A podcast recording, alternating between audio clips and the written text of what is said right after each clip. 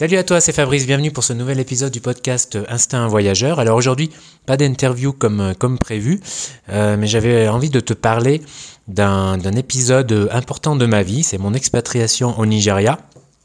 Et c'est une expatriation, oui, qui a changé ma vie, ou tout du moins qui a eu un gros impact euh, sur celle-ci. Et euh, j'avais envie de t'en parler, non pas forcément pour raconter ma vie, mais, mais pour te montrer en fait comment euh, parfois euh, une expatriation euh, peut, peut avoir une grande influence dans, dans, ta vie. Et, et pourquoi enfin voilà je vais te raconter ça au cours de ce podcast. Je t'en dévoile pas plus. Mais pour, pour resituer un petit peu pour resituer un petit peu en fait je suis parti au Nigeria c'était c'était déjà il y a longtemps hein, c'était en 2004 donc euh, ouais voilà, 2004 ça commence à remonter. J'étais parti au Nigeria parce que après ma une première expatriation, une courte expatriation à Londres, où j'étais parti pour, euh, pour apprendre l'anglais, hein, comme beaucoup de, de Français, euh, bah voilà, j'avais ouais, j'avais attrapé déjà un peu le virus, tu vois, de, de la vie à l'étranger, de l'expatriation. Et, euh, et donc j'avais voilà, dans ma tête, il y avait cette envie de, de repartir, mais cette fois-ci, tu vois, en dehors de l'Europe pour vraiment euh, voilà une expatriation euh, euh, plus forte, vraiment dans un environnement différent, que ce soit en Amérique latine, en Asie ou en Afrique. Et, et à cette époque-là, je suis tombé sur ce qu'on appelait le, le, site du, du, en fait ce qu'on appelle le VIA ou VIE. Alors VIA c'est volontariat international dans l'administration, VIE c'est volontariat international en entreprise. Alors contrairement à ce que le à ce que l'appellation euh, dit, c'est pas vraiment du volontariat, c'est-à-dire que tu es payé. Hein. c'est un vrai contrat de travail, c'est un vrai job. Euh, voilà, c'est un peu hérité en fait euh, de ce qu'on appelait à l'époque les objecteurs de conscience.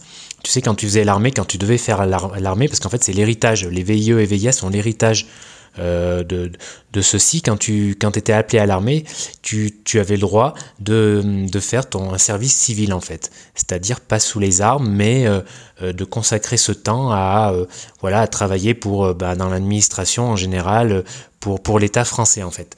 Donc voilà, c'est un peu en fait ce, système est hérité de, de cela.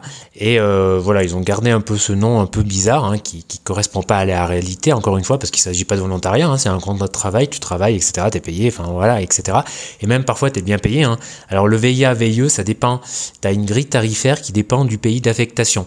En gros, plus le pays est réputé difficile, enfin disons que les conditions de vie sont difficiles, euh, plus mieux tu vas être payé, plus l'indemnisation va être intéressante. Du coup, euh, il y a beaucoup de pays, voilà, les indemnisations les, plus intéressantes, bah, c'est dans certains pays d'Afrique, c'est en Afrique noire, euh, certains pays d'Asie, euh, etc. Donc voilà, en Europe, c'est moins intéressant en fait. Et donc c'est intéressant parce que, alors je sais pas si c'est toujours le cas, mais à l'époque c'était net d'impôt, c'est-à-dire que tu n'étais pas soumis à l'impôt pendant, pendant ce, cette durée, pendant la durée de ton VIE ou de ton VIA. Euh, donc voilà, c'était déjà bien. Donc c'est un bon moyen. Euh, si tu tombes dans un pays avec une bonne indemnité, bah, tu peux mettre pas mal d'argent de côté. Donc ça c'est cool. Et euh, donc, bah, alors pourquoi le Nigeria? Eh bien simplement parce que c'est là où j'ai postulé, c'est là où on m'a accepté, un peu à ma grande surprise. Et, et, je me suis dit bon bah ok, pourquoi pas le Nigeria? Alors j'ai fait quelques recherches. Bon, je t'avoue que quand j'ai recherché comme ça sur, euh, Google, hein, ça faisait pas trop rêver, hein, euh, parce que j'allais être euh, VIA au Centre culturel français de Lagos, qui est pas la capitale. Hein. Au Nigeria, c'est Abuja, qui est pas du tout connu, c'est pas la plus grande ville. le centre économique, voilà, démographique, c'est Lagos, hein, une ville sur la côte qui à l'époque faisait 15 millions d'habitants. En fait, on sait même pas trop à quelques millions près, tellement c'est impossible de même de compter vraiment euh, démographiquement euh, la population du Nigeria qui, euh, alors je sais pas quelle est la population en ce moment, ça doit être 200 millions, je sais pas, mais et Lagos ça doit être à 20 millions, hein, c'est une des plus grandes villes d'Afrique, mais tu vois c'est tellement, c'était tellement fou le phénomène démographique qu'on a même du mal vraiment à comptabiliser avec exactitude voilà les, populations. Et donc ouais, ça faisait pas rêver, hein, Lagos voilà, quand je cherchais ça, ben, quand je cherchais des informations sur le Nigeria, c'est toujours le cas, en fait, ça n'a pas, pas changé, ben, ça fait pas rêver. Voilà, le Nigeria, euh, il s'est en proie à pas mal de violence. Hein. Tu as des affrontements au nord entre, entre les musulmans et les, euh, les chrétiens, parce que c'est un pays avec plusieurs confessions, plusieurs ethnies, les Yoruba, les, les, euh, les Yoruba, les, tu vois, j'ai oublié les noms déjà, mais il y avait notamment les Yoruba, et tu as des conflits comme ça ethniques, tu as des conflits religieux, euh, une grande violence urbaine également une certaine violence euh, urbaine, euh, notamment dans les grandes villes. Et Lagos est, bah, voilà, est connu pour ça, est réputé pour ça. Hein. C'est vraiment le chaos urbain, c'est, c'est un truc de fou. Et euh, puis voilà, voilà, il y a aussi la secte de Boko Haram qui à l'époque n'existait pas, mais qui vient encore compliquer les choses dans le nord du Nigeria, euh, dans le delta du Niger. Alors le Nigeria, c'est le principal pays producteur de pétrole, exportateur de pétrole d'Afrique, et euh, bah, il y avait pas mal de, de, problèmes euh, d'enlèvement d'expats dans le delta du Niger, là où est produit le, le pétrole à l'époque. Bon, bref, c'est vraiment folklorique, quoi. tu t'ennuyais pas, franchement. Et, ouais, Lagos, c'est Lagos, quand même, c'est incroyable, Lagos. Hein. Vraiment, c'est une ville marquante. C'est incroyable, c'est, c'est, il n'y a pas de mots en fait pour décrire, euh, pour décrire cette ville en fait. Euh, là, je pourrais te décrire euh, cette ville, mais en fait, ça, c'est tellement, ça aurait tellement peu d'incidence, c'est tellement faible d'utiliser des mots pour décrire cette ambiance, cette, cette ville tentaculaire. Alors je vais quand même essayer quoi. Je pourrais te dire que bon, moi j'habitais dans les dans les quartiers chics, hein, Victoria Island et Ikoyi Island, qui sont sur la côte. Alors voilà, c'est, c'est des ouais, c'était des, euh, des, quartiers assez modernes, avec des grandes tours, etc. Les tours d'affaires, c'est le quartier d'affaires, si tu veux, le quartier des expatriés aussi. Et en fait, euh, voilà, tu as ces deux villes, ces deux îlots, qui sont reliés par un immense pont, le Third Bridge, euh, qui relie ces deux îles au mainland, quoi, à la terre, au reste, au continent, si tu veux, quoi. Et bah, là, voilà, c'est 90% de Lagos, c'est là, quoi. Et 90% de, bah, de pauvreté. Et, euh, et donc, euh, bien ouais, ça craint, euh, c'est de la violence urbaine, voilà. Que, que, te dire d'autre Lagos est aussi connu pour ses immenses bouchons qu'on appelait les goslots. Les goslots, ouais, parce qu'au Nigeria, c'est du pidgin. Alors, t'as l'anglais, la langue officielle, t'as les langues locales hein, des différentes minorités, et tu as aussi le pidgin, qui est un mélange hum, d'anglais, de, de, de, portugais aussi, je crois, et de langue locale. Alors ça donne des, des mots assez, assez drôles, assez marrants. Et euh, donc voilà, Goslo, c'est ces immenses bouchons euh, euh, qui, qui, voilà, c'est, enfin c'est le chaos urbain, quoi. C'est, tu vois des trucs de ouf dans la rue. Enfin, c'est, du grand n'importe quoi. dire que je me suis mis à la moto là-bas quand j'y pense, j'étais un, un, peu inconscient peut-être, mais bon. Et voilà, c'était un truc de fou.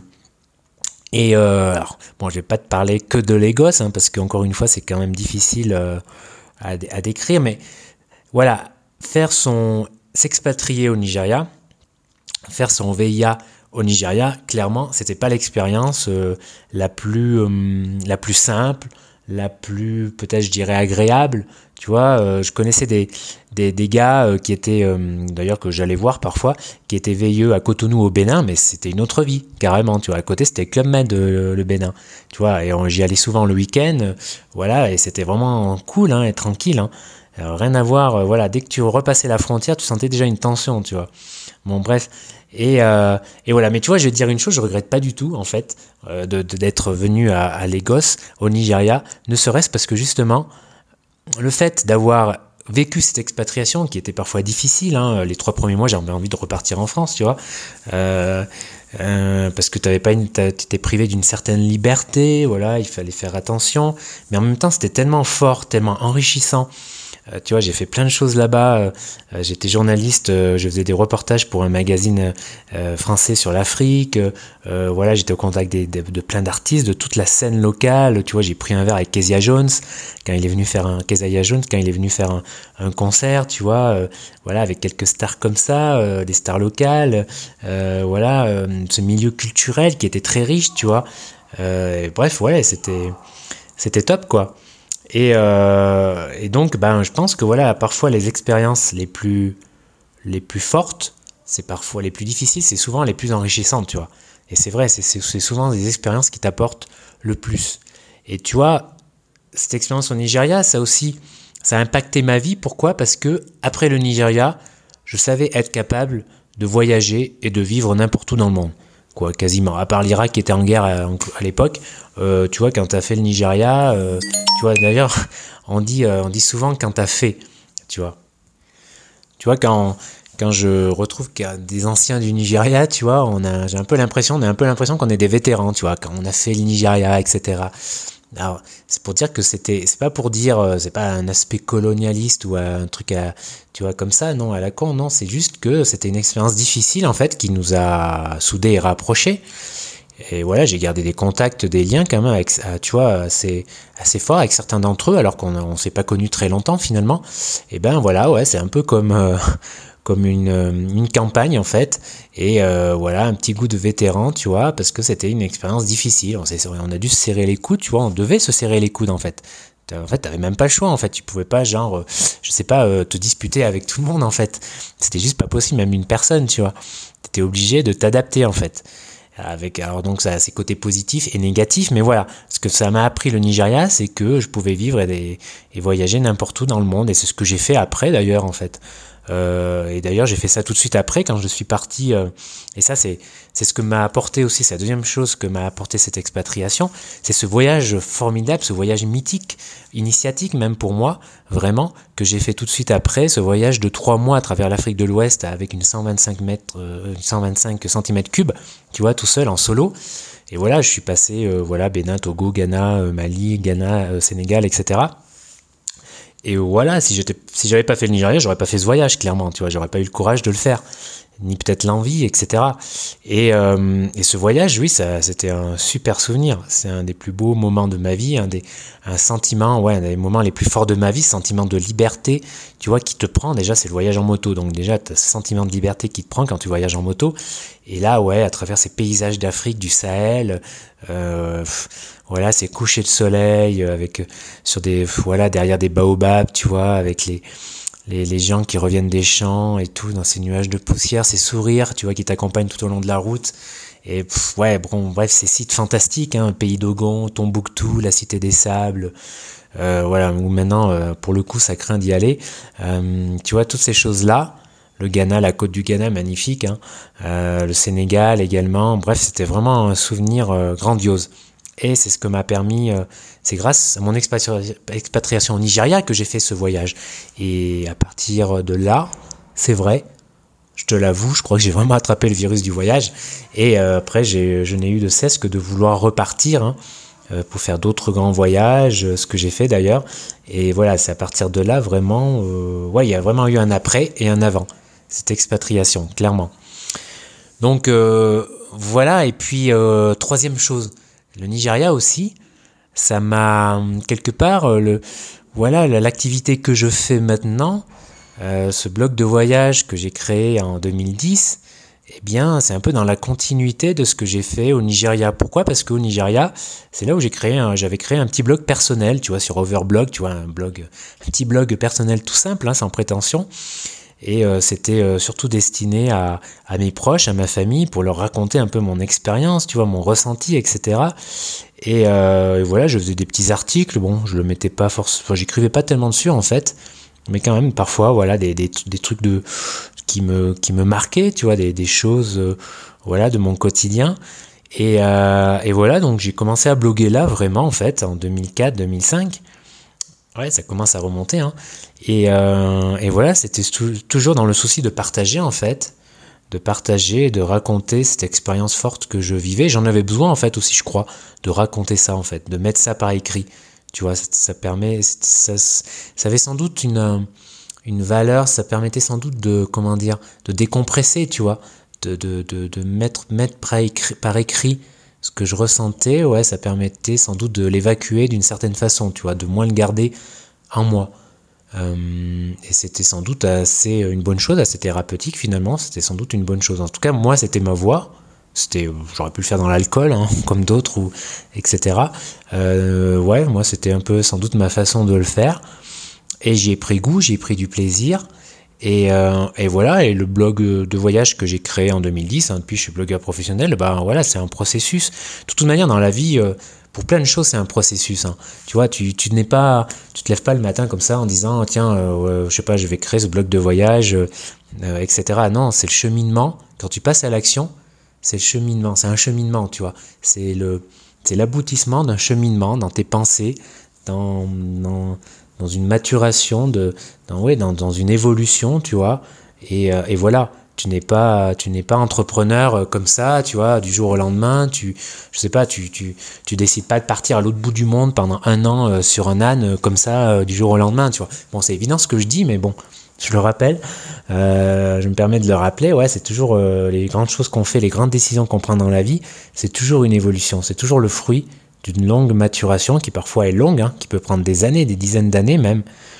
Mais voilà, c'est comme ça, c'est la vie. La vie fonctionne comme ça en fait. L'être humain euh, fonctionne euh, comme ça. Ce qui est, euh, bien d'un côté, parce que ça veut dire que les décisions, les grands changements qu'on fait, on les fait, on les fait parce qu'on doit les faire, parce que c'est bon pour nous, parce qu'il y a eu cette évolution, cette maturation, tu vois. Et ça nous empêche sans doute de prendre des, de faire des choses inconscientes. Et d'un côté, ouais, sans doute Parfois, ça nous ralentit dans, les choses qu'on fait, hein, c'est clair. Parfois, oui, ça nous ralentit trop. Hein. C'est comme un Titanic, hein, j'en parlais dans un épisode du podcast, on est un peu tous comme des Titanic, c'est-à-dire que face à l'iceberg, eh ben, on met du temps à tourner, tu vois, euh, à cause de, l'effet d'inertie, tout ça. Et ouais, ça, c'est sans doute un côté négatif parfois. C'est cette, euh, voilà, cette capacité où il faut du temps, euh, voilà, c'est un processus, voilà, pour, pour, qu'on soit dans le, dans le changement, etc. Donc il y a du plus ou du moins. Et, euh, donc, euh, eh bien voilà, c'était aussi un autre euh, point fort, un autre avantage de cette expatriation. Ça m'a donné le, ça m'a fait, découvrir, ça le blogging en fait, et ça, ça, a sans doute été à l'origine, ça a été un, un chaînon en fait vers la création de mon blog de voyage en, en, 2010, de mon blog Instinct Voyageur. Une autre chose que m'a appris cette expatriation, c'est que, euh, en fait, dans un pays comme le Nigeria, alors c'est pas c'est pas toujours le cas en expatriation, hein, ça dépend les, pays, ça dépend les destinations, mais la spécificité du Nigeria faisait qu'il y avait peu d'expats et faisait qu'on se retrouvait, euh, voilà, il fallait qu'on soit assez soudés en fait, c'était assez communauté.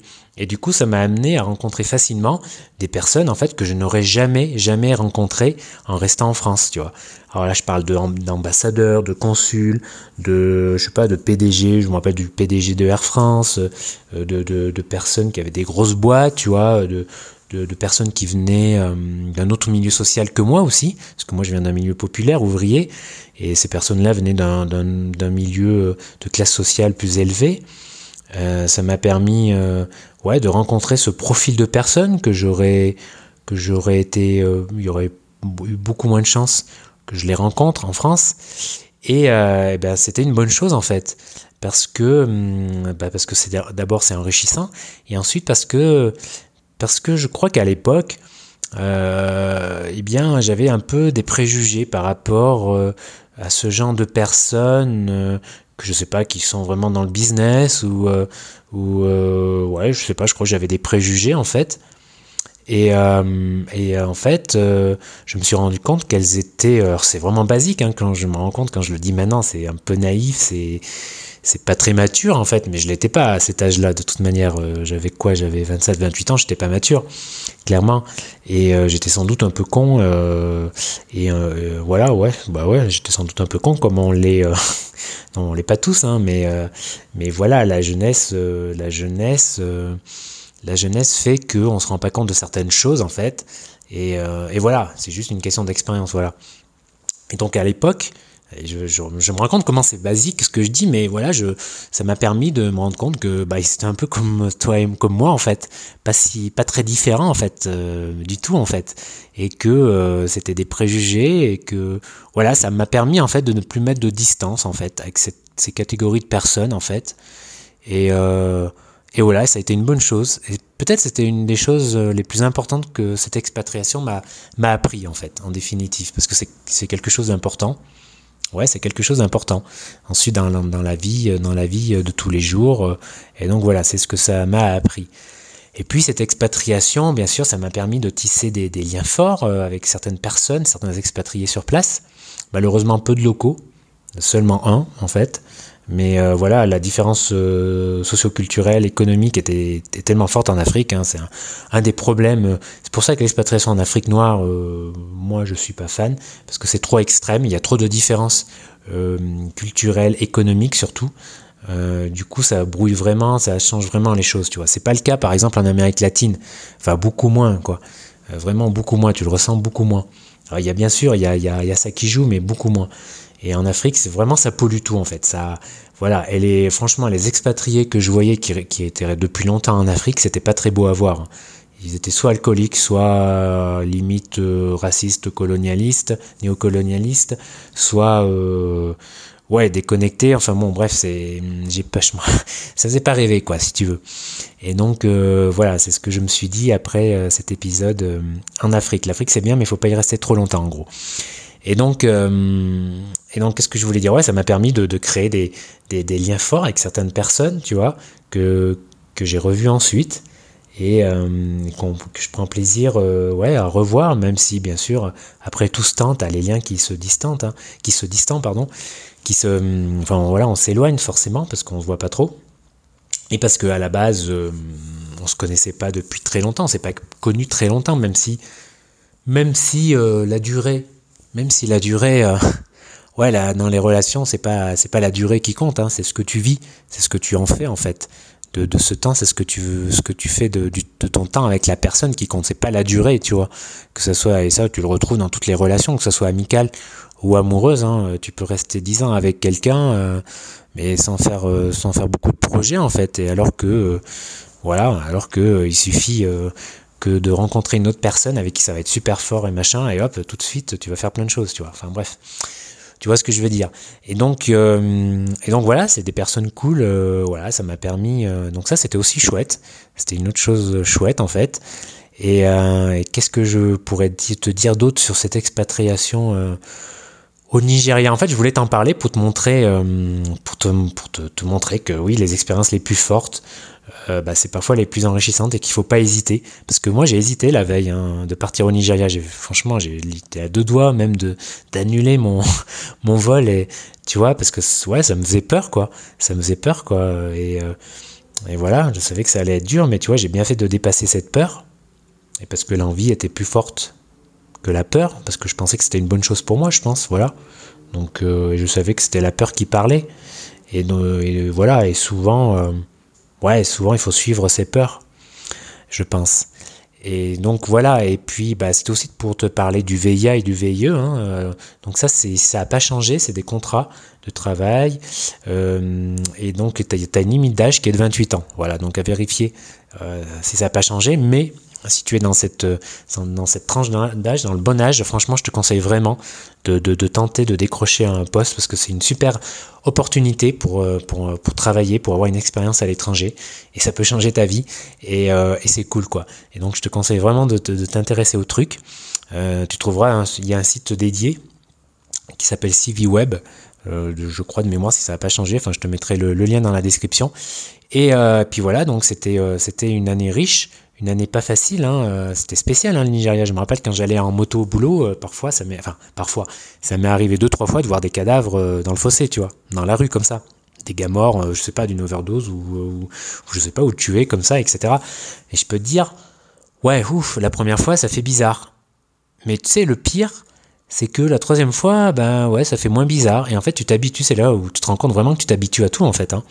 Tu t'habitues à tout. Et ouais. Et c'est ça, euh, c'est là où ça devient peut-être aussi un problème de s'habituer à ce genre de choses. Mais enfin bon, c'est un autre, c'est un autre débat. Et le Nigeria aussi, ça m'a permis. Euh, c'est vrai que là, je, je viens d'y penser juste maintenant. En fait, ça a eu un autre euh, impact sur ma vie personnelle. cette fois-ci amoureuse. En fait, ça m'a permis quelque part de mettre fin à une relation une relation euh, amoureuse qui, battait de l'aile en fait, euh, enfin qui, qui ne marchait pas en fait, qui ne fonctionnait pas, même s'il y avait de l'amour, mais, mais bon l'amour c'est pas suffisant et ça fonctionnait pas. Et euh, ouais, ça m'a permis, voilà, c'est pendant cette expatriation au Nigeria qu'on a, qu'on a arrêté, qu'on a cassé. Hein. Ça faisait trois ans et demi qu'on était ensemble. Et, et, avec le recul, je me dis que c'était sans doute pour moi une façon, ouais, une façon de fuir sans doute, une façon de m'échapper de cette relation où ouais, je voyais que, inconsciemment, enfin, je le savais en fait, enfin, quelque part que ça ne marchait pas, quoi, que ça fonctionnait pas. Mais on a toujours du mal, surtout quand il y a de l'amour, à se l'avouer. Hein à se l'avouer, à se détacher parce que c'est difficile, parce qu'on est toujours attaché avec la personne, euh, parce que bon, il y a il y a plein de raisons. Hein, je vais pas c'est pas le sujet du podcast quoi, mais il y a plein de raisons et et parfois euh, voilà, il faut quelque chose, euh, enfin en tout cas ouais, de fort. Bon, c'est c'est un peu compliqué parce que j'avais vraiment aussi cette envie, tu vois, et c'est ça aussi qui nous a séparés, c'est que à cette époque-là, à cet âge-là, j'avais vraiment envie de voyager, vraiment. Euh, vraiment, et c'était pas seulement pour fuir cette relation, clairement, tu vois, ça a toujours été euh, depuis le début. Et donc il y avait toujours cette envie, et voilà, et je pense qu'on n'avait pas les mêmes envies et les mêmes besoins à l'époque, c'est ce qui nous a aussi éloignés, et euh, j'avais vraiment envie de, de, repartir faire une expatriation, tu vois. Bon, d'ailleurs, d'ailleurs, au début, c'était à la base, c'était juste un an, tu vois, donc un an, c'est quand même pas, voilà, tu te vois et on s'est vu, tu vois, c'est surmontable, un an. Donc donc voilà, mais peut-être inconsciemment, ça m'a, euh, c'était aussi une façon de, de m'éloigner peut-être. Enfin bon, bref. Le passé, c'est le passé, comme on dit. Euh, mais en tout cas, ça m'a aussi permis, euh, ça aussi voilà, fait bouger les lignes en fait de ce côté-là. donc voilà, ça a vraiment eu beaucoup d'impact, hein, le, le, Nigeria. Là, quand j'y repense, ouais, c'est plus que ce que je pensais. Hein, tu vois, je, je suis en train de, tu vois, j'ai en train de réagir en live là avec euh, mes propres paroles, tu vois, euh, sur ce podcast. Et ouais, ça a eu énormément euh, d'impact. Et, et donc, comment, comment je pourrais conclure ce podcast? Ben, je l'ai déjà conclu d'une certaine façon en te, en te disant le pourquoi de ce podcast, voilà, et en te disant que oui, ben bon, ça tu le sais, j'en ai déjà parlé que que faire, que oui, connaître au moins, vivre au moins une fois dans sa vie à l'étranger, c'est une bonne chose, c'est une bonne, c'est une super expérience enrichissante, etc. Et ça peut vraiment euh, euh, impacter ta vie.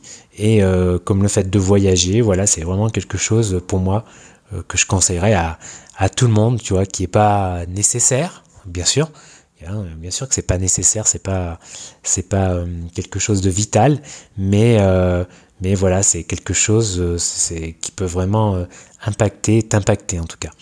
Voilà pour cet épisode du, podcast, je vais conclure. Et euh, voilà, on se retrouve comme d'habitude vendredi prochain pour un nouvel, pour un, pour un nouvel épisode. Comme d'habitude, n'hésite pas à mettre un, commentaire euh, euh, sur iTunes si tu, si tu aimes, si tu aimes ce podcast, si tu aimes ce que je raconte, etc. Et puis, bien, on se retrouve pour, pour un prochain épisode. Et je te souhaite d'ici là une bonne journée ou une bonne soirée où que tu sois. Bye bye.